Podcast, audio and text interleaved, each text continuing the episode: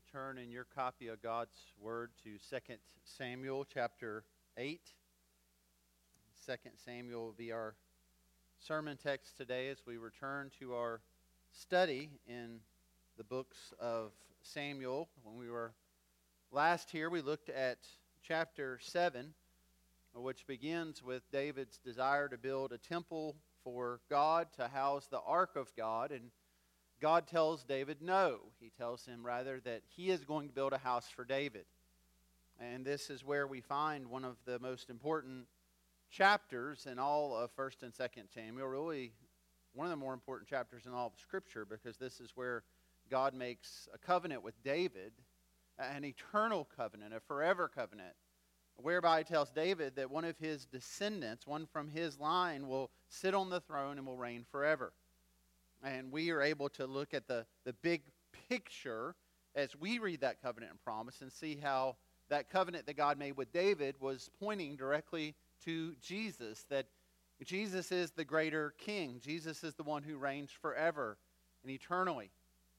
And so, in response to that covenant, uh, David has gratitude and praise, and that's where we left off at the end of chapter 7 with David singing and saying his praise to God and, and his prayer of gratitude to God. And so now we come to chapter 8, which essentially is an overview. It's really a, a history. It's not necessarily chronologically, here's everything that happened between chapter 7 and chapter 9. It's, it's a summary of all these victories that God gave to David, which God indeed said he would do. And now we see him doing those things. It's a reminder to us, a reminder that when God makes a promise, he keeps it. And that all of God's promises either have, are, or will indeed one day come true. And that's, that's the sermon today. and so I hope that you'll see that over and over as we look to God's word, that, that God's promises indeed always, every single one of them, comes true. And so we're going to look at chapter 8 in its entirety and out of reverence for God's word, if you're able to, if you would stand as I read this passage for us, the holy and inspired word of God. And this is what that word says. After this, David defeated the Philistines and subdued them. And David took Metheg-ammah out of the hand of the Philistines. And he defeated Moab and measured them with a line making them lie down on the ground. Two lines he measured to be put to death, and one full line he spared. And the Moabites became servants to David and brought tribute. David also defeated Hadaezer, the son of Rehob, the king of Zobah. And he went to restore his power at the river Euphrates. And David took from him 1,700 horsemen and 20,000 foot soldiers and David hamstrung all the chariot horses, but left enough for a hundred chariots. And when the Syrians of Damascus came to help Hadaezer, the king of Zobah, David struck down 22,000 men of the Syrians. Then David put garrisons in Aram of Damascus, and the Syrians became servants to David and brought tribute. And the Lord gave victory to David wherever he went. And David took the shields of gold that were carried by the servants of Hadaezer and brought them to Jerusalem. And from Betah and from Berothah, the cities of Hadaezer, King David took very much bronze. When Toah, the king of Hamath, heard that David had defeated the whole army of Hadaezer, Toah sent his son Joram to King David to ask about his health and to bless him because he had fought against Hadaezer and defeated him for Hadaezer had often been at war with Toa. And Joram brought with him articles of silver, of gold, and of bronze. These also King David dedicated to the Lord, together with the silver and gold that he had dedicated from all the nations he subdued from Edom, Moab, the Ammonites, the Philistines, Amalek, and from the spoil of Hadaezer, the son of Rehob, the king of Zobah. And David made a name for himself when he returned from striking down 18,000 Edomites in the valley of Salt. Then he put garrisons in Edom, Throughout all Edom, he put garrisons, and all the Edomites became David's servants. And the Lord gave victory to David wherever he went. So David reigned over all Israel, and David administered justice and equity to all his people. Joab, the son of Zeruiah, was over the army, and Jehoshaphat, the son of Eliud, was recorder, and Zadok, the son of Ahitub, and Ahimelech, the son of Abiathar, were priests, and Zariah was secretary, and Benaiah, the son of Jehoiada, was over the Cherethites and the Pelethites, and David's sons were priests. If you would pray with me. Father, we can see clearly in this passage how you gave victory to your servant David. Help us to see now clearly how that was but a foretaste, a, a picture, a, a, an arrow pointing forward to the great victory that your people would one day have through Jesus. And Lord, that victory came through the cross. Help us to understand that today. Help us to see that today. And help us to bend our knee to Jesus today. We ask in Christ's name. Amen. You may be seated.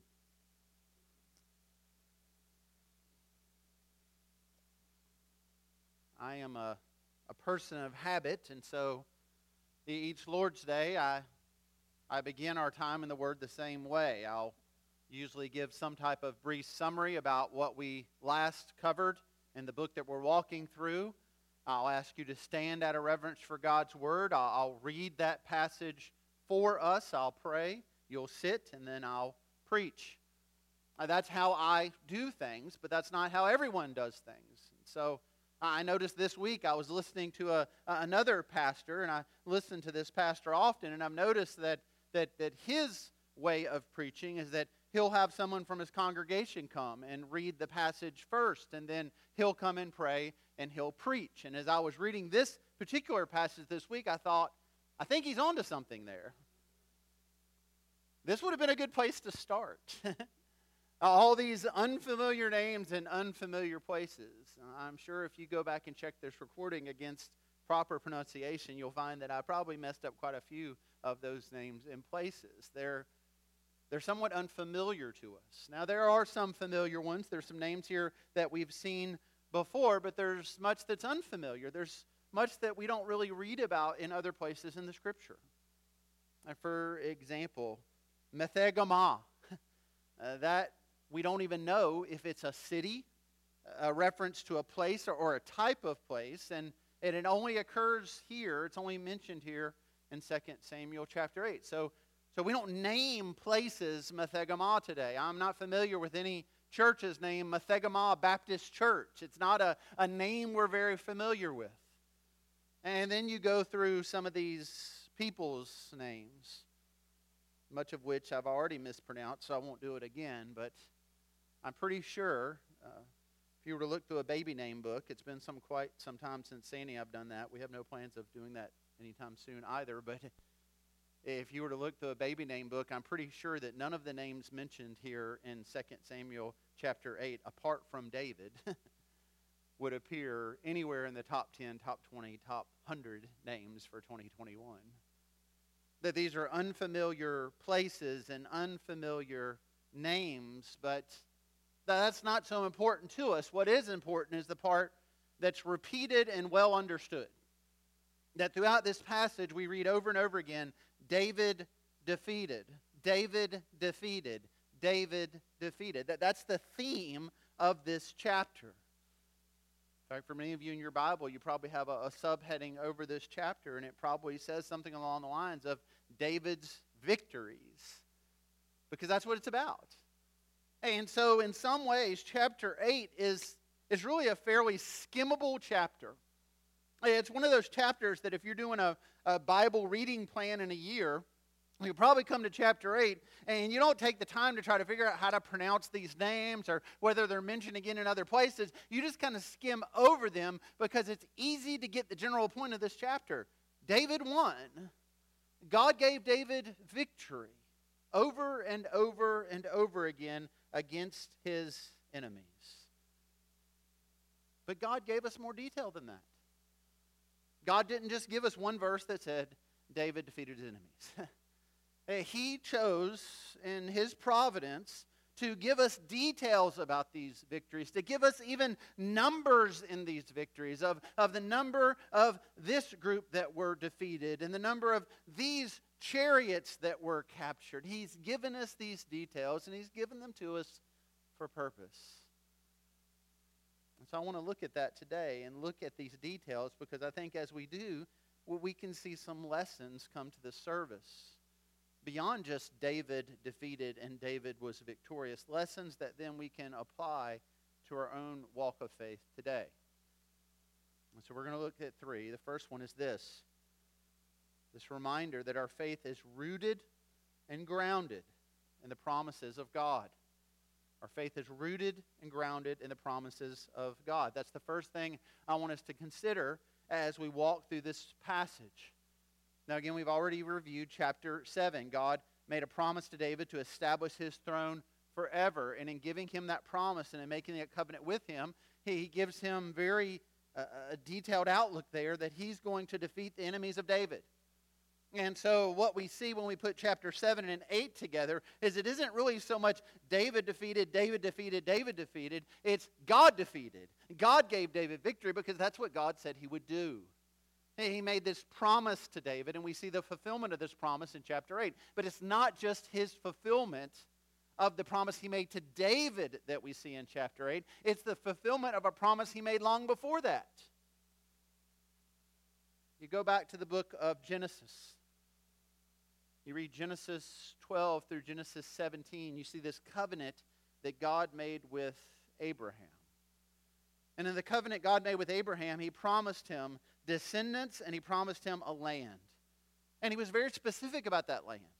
And he would tell him to look out and see. And he's like, This is the land I'm going to give you to this direction, and this direction, this direction, this direction. I'm going to give this land to your descendants. But of course, we don't see the fulfillment of that promise in just a moment, do we? we see years go by, we see decades go by, we see centuries go by. And then we come here to 2 Samuel 8, and we see the fulfillment of that word that God gave to Abraham, that promise that God gave to him. We see the fulfillment of that promise in these victories that he gives to David and the expansion of the kingdom of Israel to these boundaries that God had promised to Abraham. To the west, David defeats the Philistines. To the east, he defeats the Moabites. To the north, he defeats the Syrians. To the south, he defeats the Edomites. These are significant territorial markers.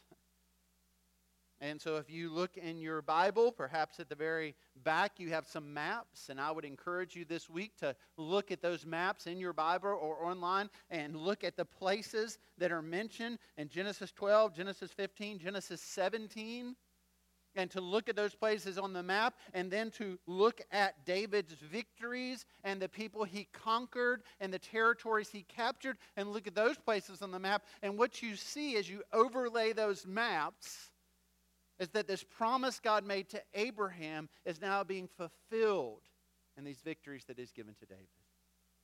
So, for example, in Genesis 15, God promises Abraham this, this territory, this land, all the way to the river Euphrates. And then we come here to verse 3 of chapter 8. And what do we read? He went to restore his power at the river Euphrates. And you see that over and over again.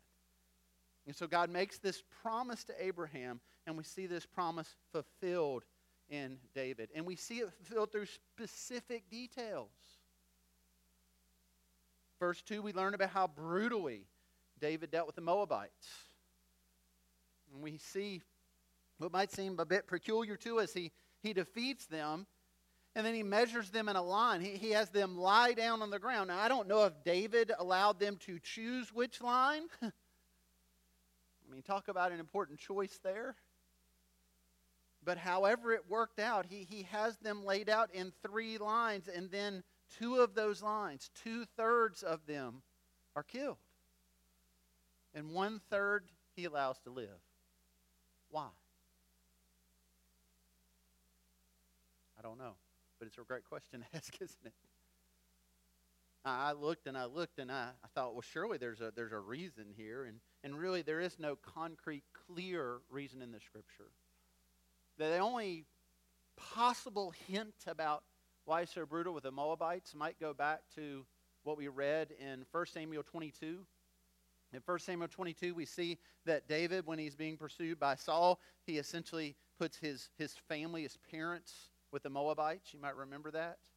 And with the king of Moab. And, and there's this picture there that the Moabites are showing kindness to David, that there's a good relationship. And now we have a picture of, of David brutally wiping out many of the Moabites. And so something happened there. And some speculate that perhaps something happened with David's parents. Perhaps the Moabites weren't who they said they were to David. Perhaps they didn't treat his family well. Some speculate even that they killed his family, his parents. Well, we don't know that. The scripture doesn't tell us that. But what we do know is that David dealt very brutally with the Moabites. And then we read in verses 3 and 4 details about how when he defeated Hadaezer, he defeated 1,700 horsemen. Presumably, they had 1,700 horses. And then he cripples the horses. He hamstrung them. He cut the hamstring on the horses so that they couldn't then be used in battle. But he left a hundred of them, or enough for a hundred chariots. Why? Same answer. I'm not real sure. Well, we don't really know. Other than we, we see David dealing very seriously and very harshly with these enemies of God. There's things we don't know. But what we do know is that God made a promise to Abraham, and now we see the fulfillment of that promise in the way God deals with David. He made a promise to David. We see the fulfillment of those promises here in chapter 8 in part. And it's a reminder to us about our faith, our lives today, that our faith is rooted and grounded in the promises of God. This is what biblical faith is. Biblical faith is remembering the promises of God and holding on to the promises of God. We open up the Word of God to remember God's promises.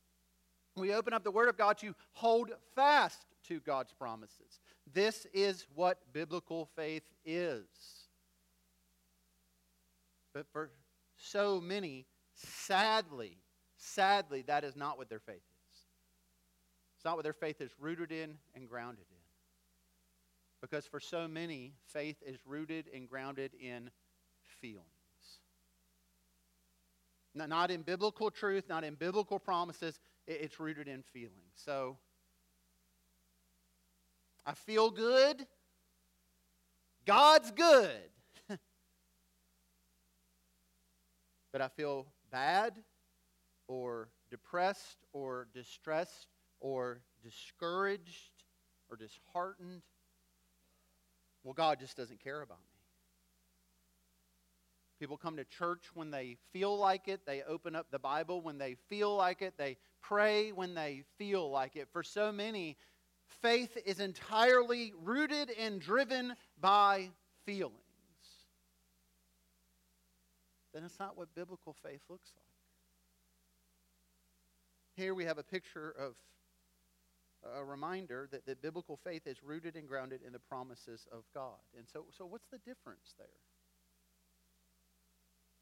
Well, consider it this way. I, have had on occasions people come to me to, to speak in counseling and say something along the lines of, Pastor, I just feel like Jesus has abandoned me.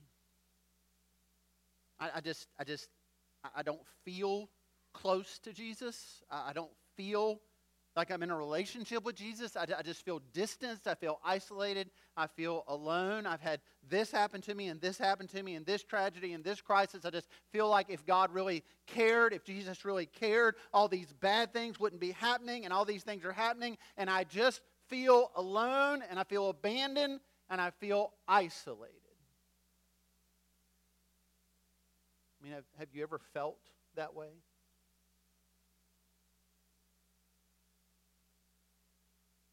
We have a response in the scripture to that feeling.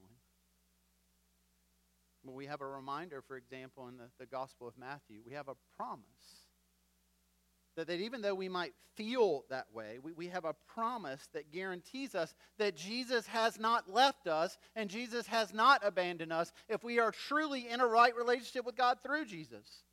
If we have indeed repented and confessed Christ as Lord, if we have become children of God, if we are co heirs with Christ, then Christ will not leave us. We have a promise. Gospel of Matthew begins with that promise of Christ, where we're told that Jesus would be Emmanuel, God with us. That Matthew's gospel ends with those same words that Jesus says he will never leave us. He will always be with us, he says to the disciples. We see there in the writer of Hebrews that reminder that Jesus will never leave us or forsake us. That's a promise. And so I can say with confidence to you this morning that, that a promise of God is this that if you are indeed a follower of Jesus Christ, Jesus will never leave you and Jesus will never abandon you. That's the foundation of our faith. You may feel abandoned. You, you may feel depressed, disheartened, discouraged. You may feel isolated and alone. But the truth that our faith is grounded in is that you've not been left. You've not been abandoned. God is with you. Christ is with you. He will never leave you, He will never forsake you. And biblical faith is rooted in that truth. I had someone just recently come to me and say, Pastor, I just feel like I mean, things are just awful right now. Our nation's in trouble. Our ch- churches are in trouble. I don't know how much longer we can survive. Well, I told them, and I'll tell you too, today, I don't know what the future of our nation or any nation is. I don't have any biblical promises about America or any country on the earth today, but I can tell you about the future of the church.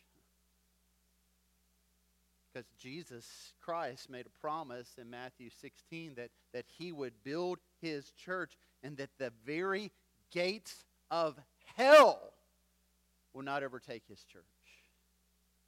Jesus made a promise that the church of Jesus Christ will stand until the end. Until Christ returns, there will be a church. That's a promise. And that doesn't mean we don't need to be concerned about events in our nation and our world, that we don't need to be active and vote, that we don't need to be broken and burdened by these things, but we need to make sure that we're not responding based on how we feel, but that we respond based on the truth of what God's Word says. And that Christ indeed is victorious, and that the gates of hell will not prevail against His church. That is a promise. And it's a promise we can stand on. So, Will we have hard times? Yes, indeed we will, and we have, and we do. But Jesus won't abandon us in the midst of our hard times. Will the church face division and persecution and difficulties? Absolutely. We can look around the world today and we can see great, great persecution against the church of Jesus Christ. Jesus has made a promise that he will build his church and his church will remain to the day of his return. That's a promise. So we hold to it. Our faith is rooted and grounded in the promises of God, but we need to understand, point two, that God has not promised us a life without suffering. He's not promised us a life without suffering. And and here I just want to take a moment to address what I feel is a gross misinterpretation of 2 Samuel chapter 8 and many passages related to David. Some read this passage and others and think, well, God gave David victory, so God's going to give me victory. That nobody could stand against David, nothing can stand against me. The Lord gave David victory wherever he went. The Lord will give me victory wherever I go. If I can just have faith like David, then I'll always have victory like David. And so they read about David and Goliath and they say, well, if I just have the faith like David had, then I can take on the giants in my life. And they read 2 Samuel chapter 8 and say, well, if I can just have faith like David, then I can be victorious no matter the number, no matter the enemy, no matter what it is. I can be an overcomer. I can be victorious if I just have faith like David. But I think that's flawed logic. Primarily for two reasons. The first is this David's faith is never mentioned in chapter 8.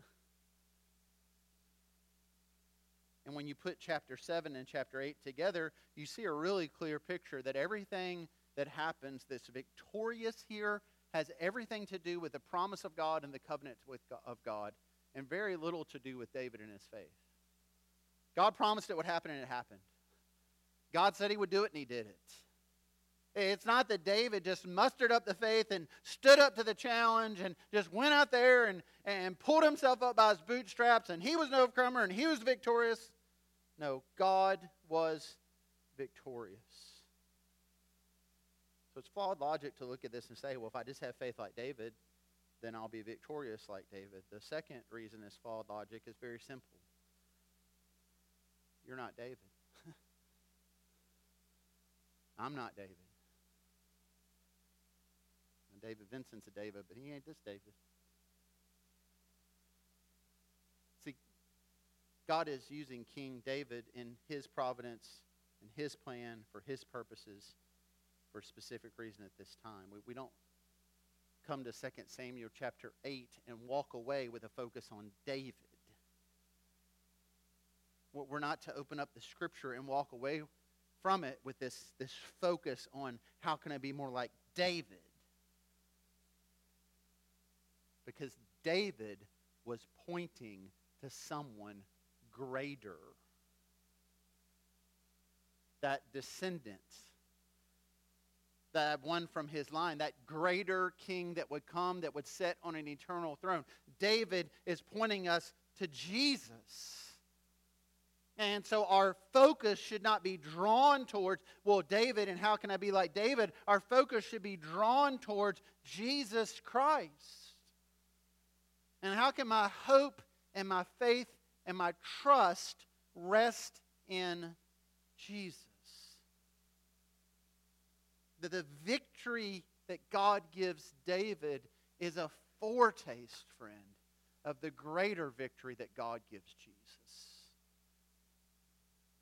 Jesus goes to the cross and he does a whole lot more than defeat 20,000 foot soldiers or 1,700 horsemen or 22,000 Syrians. Jesus goes to the cross and he defeats the great enemy of sin and death. He pays the debt that we owe for our sin. He dies in our place. And so the scripture tells us if we will confess Christ as Lord, if we believe in our heart that God raised him from the dead, Romans 10, we read this and we understand that if we will do those things, we will be saved. And friends, that, that is a much greater victory than any victory we read about in chapter 8 here. And that's the victory that we're called to look to. And as we look to it, we're, we're reminded that, that also chapter 8, it's a summary, it's an overview there were hard times in chapter 8. That this wasn't just some breeze. David didn't just walk in, snap his fingers, we won, where's the next battle? No, there was suffering in these victories. There was hardship in these victories. There was distress and crying out to the Lord in these victories. How do we know that? Well, because we have the Psalms. I'll give you just one example. Psalm 60. If you look to Psalm 60, you'll, you'll see some information there at the beginning of the psalm that tells us about the context of the psalm. And part of what we read about Psalm 60 is that it was given when Joab, to Joab on his return, when he struck down 12,000 of Edom in the valley of Salt. go back to 2 Samuel chapter 8, and you find that exact event being mentioned here. And so we can go to Psalm 60 and we can get insight as to the details of what's going on in David's heart and in the heart of his people during this great victory where they're just defeating everybody. And this is what David says in Psalm 60. Oh God, you have rejected us. You've broken our defense. You've been angry. Oh, restore us. You have made the land to quake. You have torn it open. Repair its breaches, for it totters. You have made your people see hard things. You have given us wine to drink that made us stagger. You read Psalm 60 and you find that's not so much a, a ballad of victory and a victorious warrior. You read Psalm 60 and you find a cry for help, cry of despair, a, broken and suffering people. You read Psalm 60 and we're reminded that God's promises always come true, but so often those promises include a path of suffering. And that the road to victory is often paved that way with much suffering.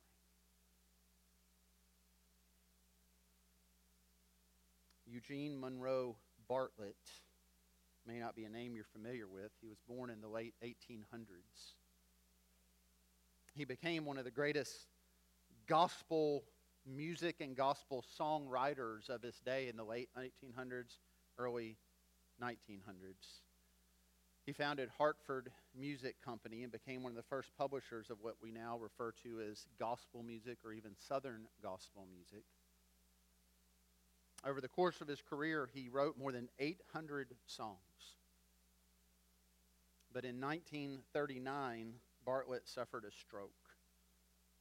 It left him paralyzed and bedridden. And the last two years of his life, he just anguished and he eventually died two years after he had that stroke. But as he lay there paralyzed on his bed, this man that had written well over 800 songs wrote his final song. Paralyzed, unable to move, unable to care for himself, anguishing and suffering. And we sang it today. Victory in Jesus. that that song was written by a man paralyzed laying in his bed waiting to die. Victory in Jesus. That that song is a reminder to us that, the, the victory we have in Christ is not about being an overcomer, that the victory we have in Christ is not about never being sick, never being ill, all our problems being fixed, every enemy being done away with. No, that, that victory in Jesus ultimately comes in glory. And you remember, as we sang, he sings about that. He sings about that day of glory that is to come. That man laying paralyzed in his bed. And not long after he wrote it, he would close his eyes and he would open them up and he would see victory. Friends, God has not promised you or I anything different than that. He's not promised us how our days will be lived out, how they will end. He's not promised us or given us an exemption of suffering and pain and despair, despair and devastation. But he has promised us this, point three. He's promised us eternal life in glory with Christ. now look at the picture we have here in this passage. Second half of verse 14 there. The Lord gave victory to David wherever he went. So David reigned over all Israel, and David administered justice and equity to all his people. Imagine what that kingdom was like. I mean, the picture here is that for a brief time in the history of Israel, everything was right and everything was fair and there was justice. If you were wronged, you go to the gate of the city, you talk to the elders, and there was justice. Everything was made right, and everything was made right for everybody. Now, this didn't last, but for a brief moment in the history of God's people, that's what it was like. Everything was just, and everything was fair. Can you imagine that? it's probably hard for us to imagine because that's not the world we live in today, is it? Yesterday, our televisions were filled with images of events that took place 20 years ago, September 11th, 2001. And even now, 20 years later, we're, we're haunted with the question where, where's justice there? How, how do you make that right? I remember two months after September 11th, 2001, I took a group, uh, several of us took about 70 college students to New York City for a mission trip, and we tried to minister uh, to the folks working at Ground Zero. And I'll never forget this conversation I had with a police officer there, and as I asked how I could pray for him, and, and we could hear in the background that the jackhammers at Ground Zero, and we could see just that the dust still rising off the debris. We were surrounded by cars that had been parked there for two months that had just a, a foot of debris still stacked on them. And I'll never forget him turning to me and saying, Don't pray for me, pray for the children. And he started listing off for me names of children that he knew who had lost both their parents. Where's justice for those children? How's that made right? Another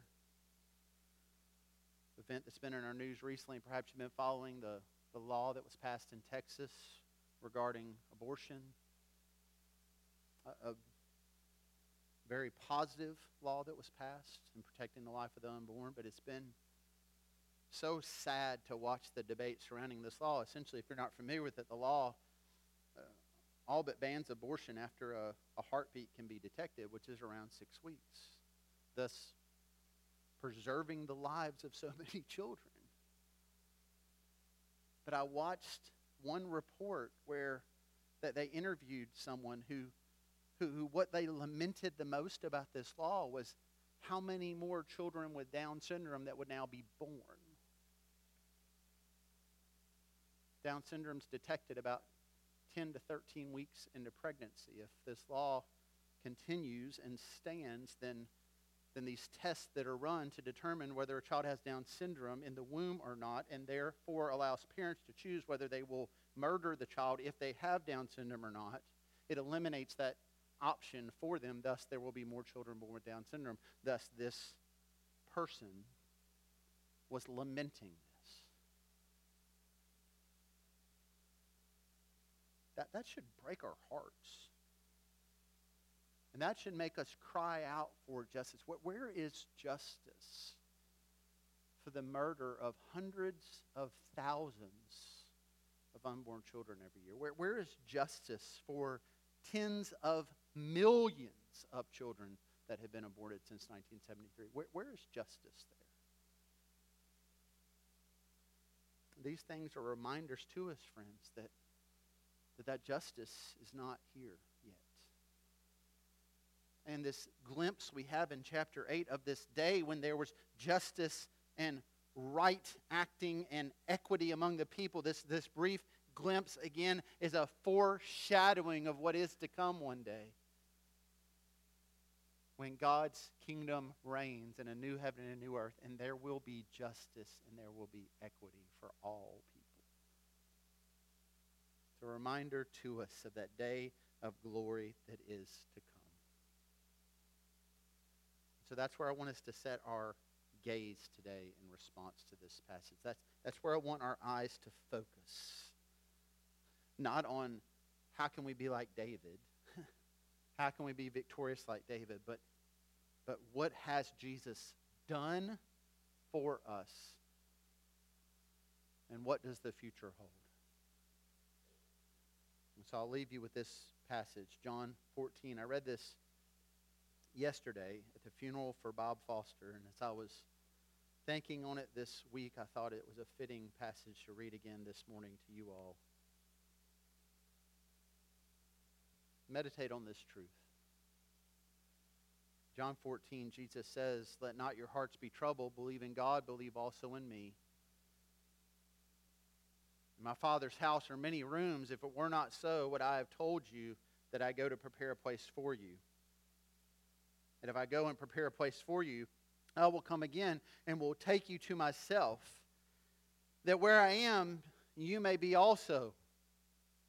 And you know the way to where I'm going. Thomas said to him, Lord, we don't know where you're going. How can we know the way? And Jesus said to him, I am the way, the truth, and the life. No one comes to the Father except through me. Do you see the promise there? There's a promise of hope, there's a promise of eternal life. But that promise involves a path, and that path is through Jesus. And so the invitation for us today is the invitation for us each Lord's Day. It's to to bend our knee to Jesus, to trust in Jesus, to trust the promise of Jesus that in his Father's house there are many rooms, that Christ has gone ahead of us. He is our forerunner. He has prepared a place for us. And one day he will call us home. And between this day and that, we are called to walk by faith and not by sight. So let's trust in him today. If you would stand together as I pray for us to do that very thing.